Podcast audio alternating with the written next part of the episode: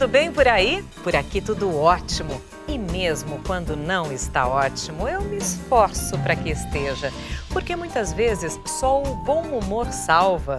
Como diria Vinícius de Moraes no Samba da Bênção, é melhor ser alegre que ser triste. Então, o tema do nosso podcast de hoje é Mais Alegria.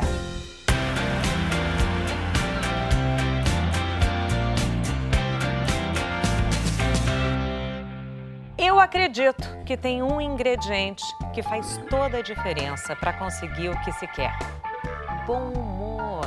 Rir, brincar, jogar, fazer palhaçada, mesmo em ambientes considerados super sérios, pode ser muito produtivo, sabia? Para falar sobre como colocar mais alegria no trabalho e na vida, eu chamo o ator, palhaço e palestrante Wellington Nogueira. Bem-vinda! Muito obrigado. É um prazer te receber. Ah, um prazer e uma alegria muito grande estar aqui. Muito bom! Por favor, fique à vontade. Ah, que legal. Wellington. Bom, deixa eu te apresentar devidamente. Wellington Nogueira é fundador do Grupo Doutores da Alegria. Há quanto tempo começou o grupo? Fizemos 28 anos no dia 28 de setembro agora. Parabéns. Então, pois é, eu nunca... É uma vida enorme. Eu nunca podia imaginar, Sandra, e é, é, são, são, tantas histórias, e só agora que eu estou me dando conta do maravilhoso estrago. Imagina que estrago que nada! Foi um acerto e tanto. Fez. Wellington, conta como começou há 28 anos, como é essa história? Eu morava em Nova York, saí do Brasil para estudar teatro musical e conheci muitos palhaços, porque a gente estuda técnica de palhaço no teatro musical. E um belo dia, uma amiga, eu estava já trabalhando como ator, minha vida estava legal, mas eu não estava curtindo tanto o trabalho. E eu falei, tem alguma coisa errada. E foi quando o telefone tocou e uma amiga me convidou para ir conhecer o trabalho em Nova York. E aí, para mim, foi uma revolução. Sandra, Esse trabalho feito do lá? Do palhaço em hospital, feito em Nova York, tá. no hospital da Universidade de Colômbia. Isso era 1988 né? Faz tempo. Então, pois é. e aí, uh, eu me lembro, ah, porque a minha primeira reação foi achar a ideia horrível. Mas quando, e a minha amiga que me convidou percebeu o preconceito, né? Então ela falou, vê primeiro e julga depois. E quando eu vi, eu fiquei arrebatado, porque eu não sabia como descrever, mas eu sabia que era futuro, era uma revolução para mim nas artes cênicas, porque eu fui treinado para me apresentar para teatro da Broadway, né, para grandes plateias, e de repente uma plateia de um, que aparentemente é um fracasso retumbante, no hospital é 100% da lotação. então lindo. começou aí uma jornada vendo a vida por diferentes pontos de vista e que davam tão certo ou mais quanto o, o que eu já conhecia. Então foi uma jornada de descoberta e eu sou muito curioso, eu fui procurando ter conhecimento a respeito de palhaço, a respeito de saúde, hospital. E estudando, estudando, estudando, chegou uma hora que uh, o pessoal do Instituto do Futuro, lá em Palo Alto, me chamou para falar sobre o trabalho. Ainda nos Estados Unidos, Exatamente. Não, na verdade, na verdade não. Na verdade isso foi depois. Mas eu vou te aqui Tudo bem, falando... a gente pode tá. fazer essa mistureba. A gente está te falando, eu estava te falando como começou. Mas aí foi isso. Eu conheci o trabalho lá, trabalhei durante três anos e daí meu pai ficou doente e eu voltei para o Brasil para vê-lo. E aí, quando eu entrei no hospital que ele estava internado, eu falei, cara, tem tudo para ser feito aqui no Brasil nessa área. Então foi aí que, depois que meu pai saiu do hospital, aí eu comecei o trabalho do Doutores da Alegria. Você conseguiu fazer o seu pai rir no hospital? eu consegui e olha, eu vou te falar de uma maneira assim muito profunda. Ele brincou comigo até depois daquilo que a gente conhece como morte. Uhum. A grande brincadeira da vida. Por tá aqui dentro ainda, brincando com você, né? Exatamente. É, me lembra aquela música que fala um menino a um moleque uhum. tomando conta do meu coração? Claro. É bem por aí. Nada mais difícil do que uma criança num hospital, né? É, porque ela está enfraquecida e ela está justamente fora do ambiente dela, né, de criança. Hoje já mudou bastante, mas mesmo assim tem muita coisa que ainda pode melhorar. Mas ela não está no controle. Então, o controle da vida dela está indo para todo mundo em volta. Então, realmente, a gente tem que passar por essas camadas, porque é nesse contato, nessa conexão com esse lado saudável, que ela resgata a capacidade de brincar. E aí ela entra em contato com o que ela tem de mais saudável. É, na verdade, nesse momento de hospital, ninguém está no controle. Né? né? Aliás, é assim, os pacientes, como o nome diz, né, eles têm que ser pacientes. Eles têm que esperar alguma coisa e jogar suas vidas nas mãos né, dos médicos, dos enfermeiros e Exatamente. tal. Exatamente. E é um, um lugar tão uh, branco, geralmente, né? É um lugar é, tão... Uh, estéreo. Estéreo. A Quantas pessoas hoje trabalham no Doutores? Olha, uh, o Doutores hoje a gente tem aí, juntando a administração e tudo mais em São Paulo, Rio de Janeiro, Recife, a gente tem entre 80 e 100 pessoas, entre fixos e não fixos, porque são mais de 60 palhaços, mais de 100 palhaços já passaram pelo Doutores da Alegria, artistas maravilhosos, dos quais a gente se orgulha muito, porque o, o, palhaço, né, é, eu me lembro, meu primeiro preconceito foi achar que aquilo não era uma profissão, que era um resgate kármico. Você foi muito ruim numa vida passada, volta como palhaço. Mas eu vi que, na verdade, é o artista mais consumado que tem. Porque além de cantar, dançar, representar, ele faz mágica, faz malabares e ele cria incessantemente e sempre nessa conexão com o lado mais saudável e se emprestando para mostrar nas imperfeições que a gente pode rir da gente mesmo. Então, Muito. aliás, a gente deve rir da gente fundamental. mesmo. Fundamental. Olha, a gente, deixa eu só dar uma interrompidinha aqui. Claro. A, gente costuma, todo mundo sabe, pedir perguntas para os telespectadores. Oba. Mas nesta semana a gente pediu histórias de bom humor em que momentos ótimo. tensos, nesses momentos difíceis. Então a gente vai ver o que a Magali mandou para a gente. Vamos ver. Magali Alves. Há uns dois anos, meu pai passou mal com a pressão muito baixa, quase tendo uma parada cardíaca, no corredor do hospital, ele na maca. Eu falei para ele não dormir. Com os olhos fechados, ele disse: Eu tô bem, eu tô bem, bem lascado.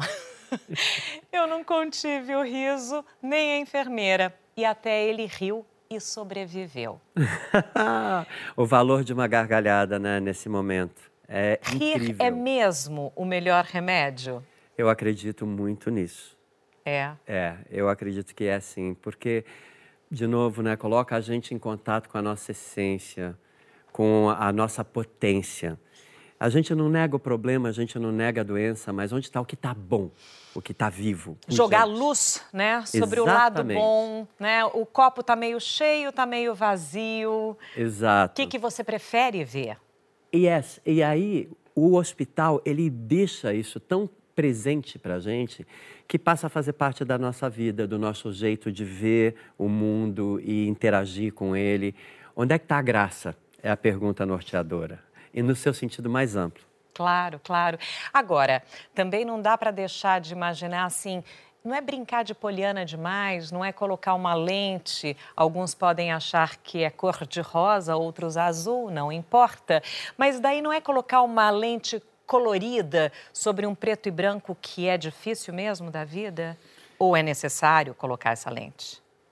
Eu acho que muitas vezes, até pela força do ambiente né, e da vocação do hospital de cuidar da doença, então a, acaba se tornando muito óbvio a gente olhar para esse lado que é mais sombrio, mais assustador, uh, que nos uh, amedronta, que nos deixa inseguros.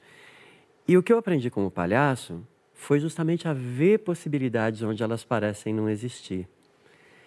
E se você encontra o fio da meada e puxa esse fio, aí você normalmente você tem a possibilidade de se surpreender. É, normalmente você tem a possibilidade de se surpreender com essa surpresa da graça onde você menos espera. Ah, como esse caso que a gente viu. Eu estou bem, eu estou bem bem lascado. E o timing que ele teve, né? Foi perfeito, muito bom. Perfeito, perfeito. Não, eu adorei o seu improviso agora, porque a língua enrola, é. né? Para todo mundo, até para quem trabalha em televisão. Mas a gente precisa. Eu, eu costumo dizer que uh, todos erramos. A diferença é como a gente sai do erro. Isso mesmo. Né? Exatamente. Porque não tem. Quando você erro. acredita, é, exatamente, quando você acredita nele, assim, todo mundo fala, nossa, você ensaiou bem, parecia de verdade. Que loucura, louca. Exatamente. Deixa a pergunta no ar, minha filha. Perfeito. Falando em pergunta, dessa vez depoimentos vieram. Vânia nos mandou um depoimento. Vânia Lima. Minha irmã fez uma cirurgia e na recuperação tinha muitos fios conectados a ela. Uma noite ela reclamou que não aguentava mais aquele monte de fios. Eu, muito séria, comentei: E você só está assim há quatro dias? Pensa no homem. E ela: Qual homem, mana? E eu, muito séria: O Homem-Aranha. E arranquei uma gargalhada dela. É sensacional, né? É. Elas podem já trabalhar com você, né? Ah, manda currículo. então vamos para além dos hospitais, né? Porque a gente sabe que esse uh, ambiente realmente não é um ambiente fácil. Não. Mas uh, a gente pode levar a risada para qualquer outro lugar, né? Com certeza. Trabalho, por exemplo. Acho fundamental. Ah, um ambiente de trabalho com bom humor, onde tem um jogo gostoso entre as pessoas, te dá uma sensação de pertencimento a um grupo, a uma equipe, que é muito maior, porque você sabe que tem colaboração ao invés de competição.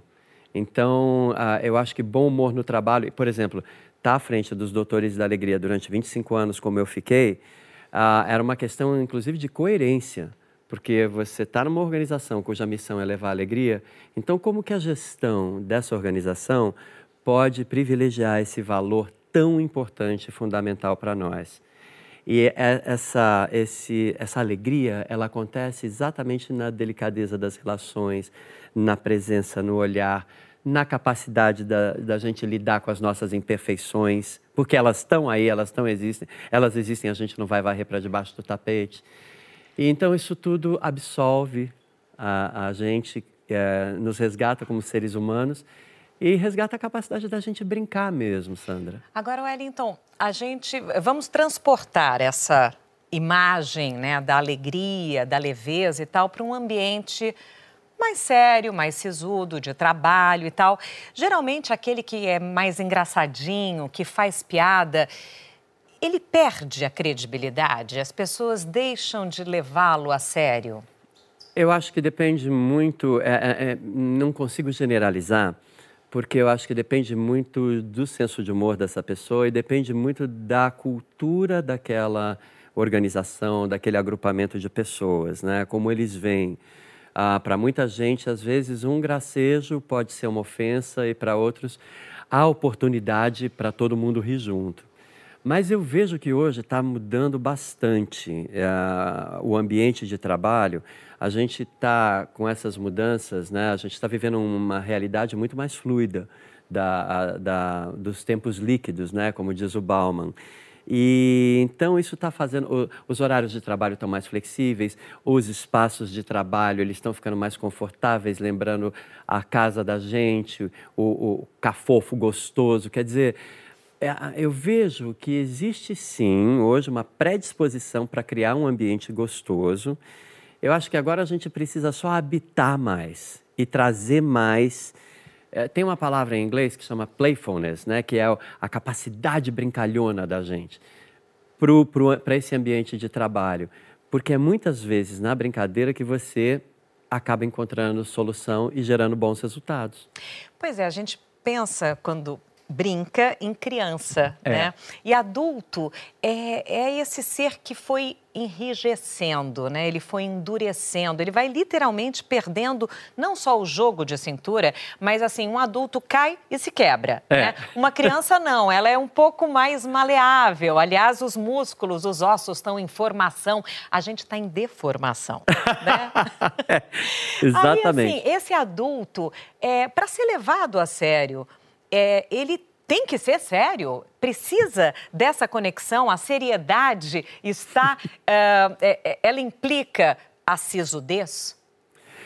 Não, a seriedade, até justamente, você vê dentro do hospital, para a gente levar alegria, a primeira coisa que é fundamental é respeito e consideração. quando essa é a base, então ninguém está se sentindo uh, gozado ou vilipendiado. Todo mundo está se sentindo respeitado, então existe confiança. E onde tem confiança, tem brincadeira, tem jogo. E aí você se diverte.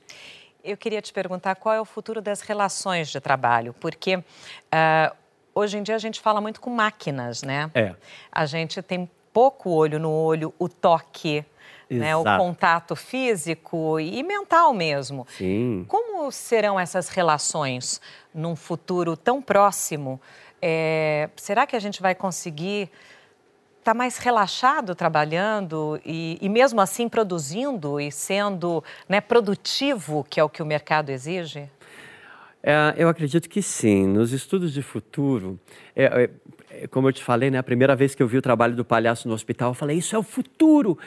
E aí, no meu treinamento, o palhaço que criou esse trabalho, teve um dia que a gente saiu de um quarto, num estado de graça, que a gente gargalhava, que eu falava Michael, eu não acredito que eu ainda sou pago para fazer isso. E ele falou para mim: Isso é trabalho. E é assim que trabalho tem que ser. Aquilo ficou comigo.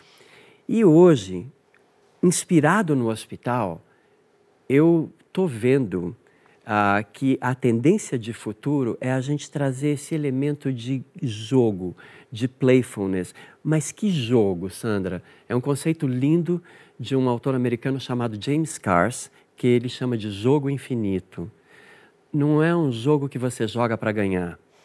É um jogo que você joga para o jogo continuar acontecendo. Assim, mais gente pode entrar, as regras vão mudar, porque você vai acomodar mais jogadores e esse jogo vai continuar, porque todo mundo vai sempre se renovar dentro dele. Ah, esse livro chama Jogos Finitos e Infinitos. Então ele fala: jogador finito, ele vai ganhar, perder ou empatar. Então você já sabe o que vai acontecer. E o jogador infinito, não, porque ele está co-criando, junto com todo mundo que está nesse jogo, novos cenários, novas oportunidades do jogo acontecer.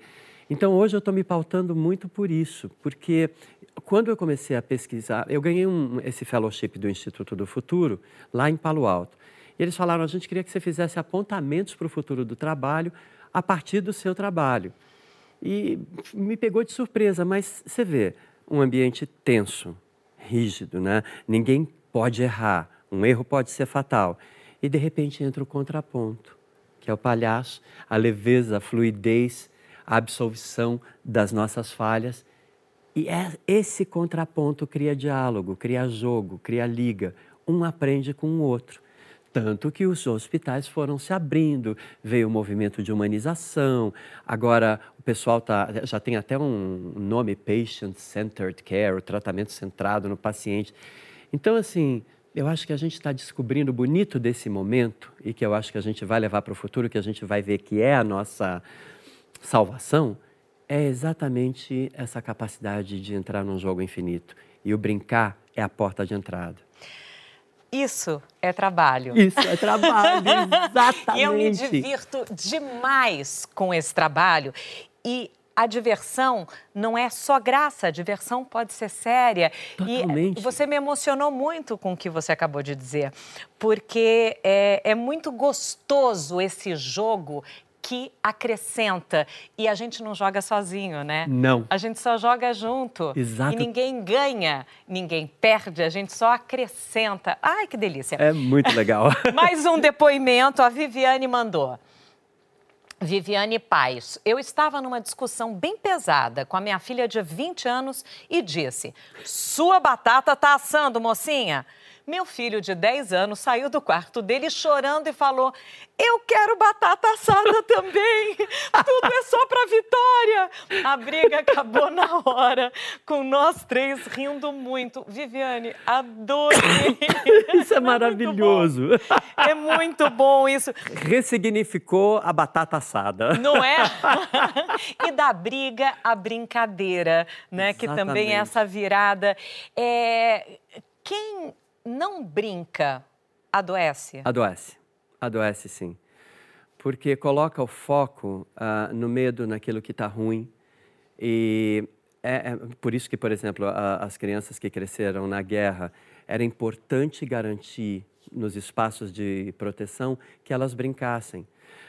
Inclusive, tem uma associação uh, internacional chamada International Playgrounds Association, porque depois da Segunda Guerra, as reconstruções das cidades na Europa começou pelos playgrounds, porque era a forma de dar esperança para as crianças de que o futuro seria melhor a partir do brincar. Então, essa brincadeira é para se levar bem a sério. Muito a sério, Sandra, porque é a nossa primeira conexão com a vida, com o jogo da vida, com esse espetáculo incrível. E como é que a gente descobre? Exatamente engatinhando, tentando levantar, caindo, fazendo xixi na calça, mordendo o travesseiro, experimentando, interagindo, né, com a pessoa pela bobice. É mágico, é forte. E, e ó, lá as conexões neuronais estão acontecendo. Quer dizer, essa é a beleza da vida, da ciência, da, do, do, do, do, milagre mesmo. E um belo dia alguém fala: acabou a brincadeira, agora é sério. Para mim, esse é o número um na minha lista de crimes hediondos hoje, porque ele, ele corta as possibilidades. E existem muitas culturas como os indígenas, por exemplo, que como adultos eles brincam para manter a saúde mental de toda a tribo. Eu tenho sangue indígena, certamente. que bom! Ótimo. Das nossas raízes. A gente está vendo um mundo tão tenso, é. tão pesado, complexo, uh, intolerante. E aí eu pergunto: tem alguma técnica para quem está em casa agora nos assistindo, tem alguma maneira que a gente pode tornar tudo isso mais leve? Porque a gente sabe que não é fácil. Todo mundo tem problema, dívida, uh, dificuldades, dores. Como é que a gente consegue enfrentar tudo isso de uma maneira mais leve? Um, eu eu não vou te dar assim uma receita, Sandra, mas o que, que eu uso para mim, o que, que eu aprendi no hospital? Enquanto tem vida, enquanto a gente está vivo e na conexão com a nossa potência, e que é a esperança, que é a capacidade de brincar, a capacidade de ver saída, enquanto a gente está com a vida acontecendo, eu acho que sempre tem condição da gente encontrar uma saída. O que eu aprendi no hospital foi a importância da respiração consciente. É incrível você pode estar naquela loucura. Eu me lembro de crianças que me fizeram perguntas muito, muito dramáticas, do tipo: ah, Você acha que Deus vai me deixar entrar no céu depois que eu me amputou essa perna? Né? Como é que você responde isso? E eu me lembro que nesses momentos de tensão, me lembrar de respirar conscientemente, prestando atenção na minha respiração, me abria um espaço para intuição, para ação poder entrar e me levar. Eu me lembro com essa criança, por exemplo, eu fui me abaixando até olhar nos olhos e quando os olhos se encontraram, eu perguntei: "O que, que você acha?" Ela falou: "Eu acho que ele vai deixar." Aí eu falei: "Eu também acho." Ela falou: "É só isso que eu precisava saber. Pode continuar com a tua palhaçada." Entende? Quer dizer, então, isso é simples. E hoje, por causa de toda a complexidade, a gente a, a, se acostumou muito a associar a, o simples com um trabalho duro. E eu acredito que o simples ele contém a complexidade exatamente porque ele é sustentável, é quase sem esforço. Por isso que respirar é o único ato que é voluntário e involuntário ao mesmo tempo. E a gente só usa involuntariamente. E quando a gente usa uh, conscientemente, coloca a gente numa outra frequência. Então, o hospital me ensinou isso. Você e... deve ter vários momentos saído daqueles quartos, vendo aquelas crianças destruído, né? É. E aí, o que, que você fazia? Ah, quando me dava vontade de parar e chorar, eu parava e chorava. E sempre houve, sempre existiu essa liberdade é, entre os artistas, justamente para a gente não, ninguém vai bater cartão, nada, sabe? Não tem nenhuma emergência mais importante do que parar e se abrir para viver esse sentimento e essa emoção. Porque os problemas também ocorrem quando a gente varre esses sentimentos e emoções para debaixo do tapete. Então, quando você deixa eles acontecerem, você chora, você deixa eles fluírem. Limpa. Limpa. E aí você está pronto para ir é, para o próximo quarto É, eu nunca me esqueço, tem um, tinha um ator, acho que é o Edmund Keane, hum. que ele era muito famoso por fazer comédias. E no final da vida dele, o, um discípulo dele estava lá e perguntou: oh, mestre, o senhor tem alguma última mensagem? Ele falou assim: morrer é fácil. Fazer comédia que é difícil. Perfeito. Você vê, até o último momento esse cara estava fazendo brincadeira, né? Então. É, é, enfim, brinquemos, brinquemos, brinquemos muito. sempre, não sempre. tem contraindicação. E o brincar é esse jogo infinito, entendeu? É, é quando você surpreende a, a, pessoa com essa história. Eu, eu também quero batata, ou. Uh, uh, os fios, os, fios os, que estão conectados. Exatamente, os fios os... conectados, ou a careta, hum, não tenho a mínima ideia. Sei lá, sabe? Sei... Errou. Pronto. Hum. Pois é, é, não somos perfeitos, né? Ainda bem. Ainda bem. E o gostoso é quando a gente consegue, como você disse, rir da gente mesmo e não ter vergonha, é. não ter medo, né? É. Então, sejamos imperfeitos. Yes, sejamos imperfeitos e felizes para justamente buscar até a tal da perfeição para quem quiser, né? Eu tô contente só só tentando já tá bom. Combinado, ficamos assim super combinados. Ó, é o seguinte, a gente não pode esquecer de respirar fundo, brincar, né? Até que é fácil. É. Por aqui no Como Será, pelo menos é fácil. Te agradeço muitíssimo, muitíssimo. Adorei, adorei. Por trazer Também. essa alegria toda. Um doutor na alegria aqui pra gente. Besterologia, uma profissão de futuro. Tamo junto. Vamos nessa. Obrigada, Wellington. Super, hiper obrigada.